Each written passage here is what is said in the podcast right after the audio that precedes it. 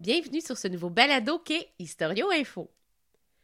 Je me présente, Evelyne Ferron, et je suis une historienne québécoise qui adore l'histoire et l'archéologie.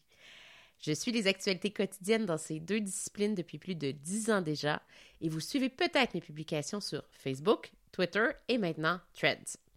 Je suis aussi une vulgarisatrice dans les médias, notamment à la radio, parfois à la télévision et de plus en plus dans divers balados.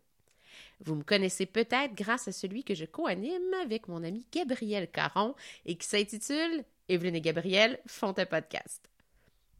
Me voici donc avec une proposition solo, soit Historio Info.